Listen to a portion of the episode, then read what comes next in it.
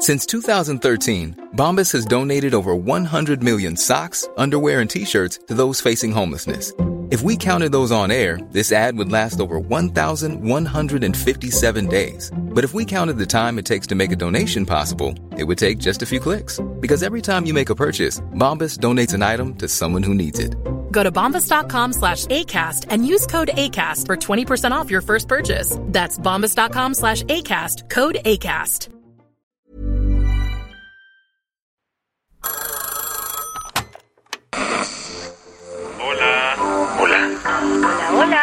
¿Estás ahí? ¿Quieres saber lo que está pasando en tu país y en el mundo en pocos minutos? Te lo cuento. Te lo cuento, te lo cuento. Hoy es jueves 16 de febrero de 2023 y estas son las principales noticias del día. Te lo cuento. ¿Has escuchado de un posible Chernobyl 2.0 tras un accidente de tren en Ohio? Acá te contamos todo lo que tienes que saber. El 3 de febrero, un tren de la empresa Norfolk Southern se descarriló en el poblado de East Palestine, una localidad de Ohio. El accidente provocó un incendio y la liberación de un buen de químicos, pues los 150 vagones cargaban con sustancias mega peligrosas. Por ejemplo, Cloruro de vinilo, que se encontraba en cinco vagones y fue la mayor preocupación desde el inicio por su potencial cancerígeno.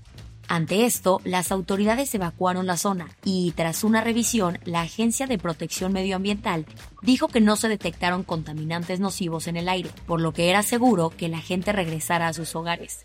Sin embargo, la población aplicó un no lo sé, Rick, y cientos de habitantes estaban preocupados de que estos químicos peligrosos acabaran en el aire que respiran o el agua que consumen cotidianamente. Por eso, mucha gente empezó a sugerir que podría tratarse de una segunda temporada de Chernobyl. Sin embargo, el doctor Bruce Vanderhoff, director del Departamento de Salud de Ohio, dijo que le bajaran dos rayitas y no dejó de compartir good news. La buena noticia es que la mayoría de las personas pueden estar alrededor de estos compuestos volátiles en niveles bajos sin tener daños a la salud.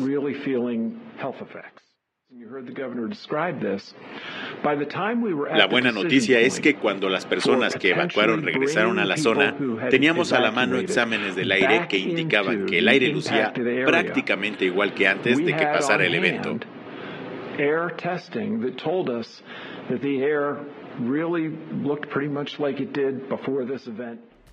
Las compañías de agua tampoco detectaron contaminación, aunque sí se registró la muerte de 3.500 peces. ¿Qué causó el accidente? Los últimos updates indican que las válvulas para controlar la presión del tren estaban descompuestas. Sin embargo, Norfolk Southern dijo que los resultados precisos estarán disponibles hasta la próxima semana. ¿Qué más hay? Hubo un change of plans en las negociaciones entre el gobierno colombiano y el ELN. Como te contamos, la guerrilla y el gobierno colombiano andan en Ciudad de México intentando arreglar sus problemas. No precisamente con mezcal y mariachi, sino en unas mesas de negociación hosteadas por el gobierno de AMLO.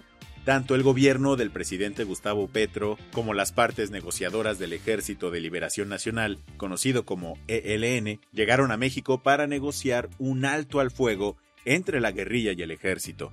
El asunto es importantísimo para el gobierno colombiano, que está buscando cualquier forma de pacificar al país. De hecho, Carlos Ruiz Macié, representante del secretario general de la ONU para Colombia, así habló en una entrevista para Televisa. El presidente Petro desde la campaña eh, la necesidad de buscar más iniciativas de paz. Es un gobierno que está eh, muy, muy pro paz, que tiene muchas iniciativas. Y tal parece que latinó, pues ayer Gustavo Petro se sacó una nueva propuesta de la manga. En lugar de buscar un alto al fuego que parecía difícil de conseguir, puso sobre las mesas un cese de hostilidades contra la población civil. En la práctica, significa que el ELN deje de extorsionar y agredir a los ciudadanos en las zonas que controlan. Y es que en algunas partes del país, la guerrilla es casi casi que el gobierno. Las que tienes que saber.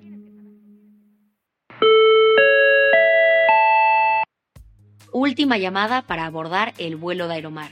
Y por última, nos referimos a la última. pues la aerolínea anunció ayer el cierre definitivo de sus operaciones. Tras 35 años de vuelo, la compañía dejó de ofrecer vuelos a partir de ayer debido a sus problemones financieros, pues sus deudas alcanzaron más de 4 mil millones de pesos. Desafortunadamente, al menos 700 empleados se quedaron en un limbo laboral. Panamá vivió una tragedia este miércoles, después de que un autobús lleno de migrantes cayera a un precipicio. El destino final de todas estas personas era Estados Unidos y, tristemente, ya se contabilizaron al menos 33 muertos y otros 36 heridos. De ellos, 12 son menores de edad. La Fiscalía Local de Chiriquí, donde ocurrió el accidente, ya está investigando qué fue lo que sucedió. Para sorpresa de muchísima gente, Nicola Sturgeon renunció como primera ministra de Escocia. Y no es cualquier cosa, pues estamos hablando de la ministra principal escocesa con más años de servicio y de la primera mujer en ocupar el cargo. La primera ministra dijo que ya no cuenta con la energía para continuar en el puesto de alta presión y exigencia y que...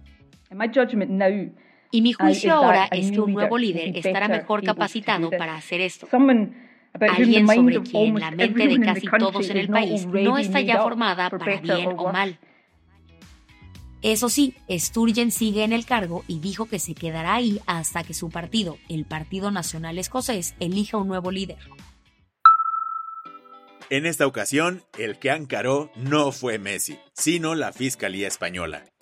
Y es que traen en la mira al Barça, pues están investigando pagos que alcanzaron 1.4 millones de euros a una empresa propiedad de José María Enríquez Negreira, que se desempeñó como vicepresidente del Comité Técnico de Árbitros de la Federación Española de Fútbol. Al parecer, los pagos se hicieron durante el mandato de Josep María Bartomeu, quien habría encargado informes técnicos relacionados con el arbitraje profesional para analizar a cada árbitro antes de los partidos. La del vaso medio lleno. Tener perros y gatos de mascota ya pasó de moda. Y el Instituto de Biología de la UNAM propone que en vez de eso, apadrines un ajolote. ¿Jalas? El instituto lanzó un programa de adopción virtual para rehabilitar el hábitat de estos simpáticos anfibios mexicanos. A través de las donaciones puedes ponerle nombre, invitarlo a cenar, apoyar su colonia y ayudar a que regrese la chinampería. Un método de cultivo que ayuda, como no te imaginas, al ecosistema, así como al clima y la calidad del aire de Xochimilco, espacio de donde los ajolotitos son endémicos. Con esto cerramos las noticias más importantes del día. Yo soy Isabel Suárez. Y yo soy Baltasar Tercero. Gracias por acompañarnos hoy en Te lo cuento. Nos escuchamos mañana. Con tu nuevo shot de noticias. Chao.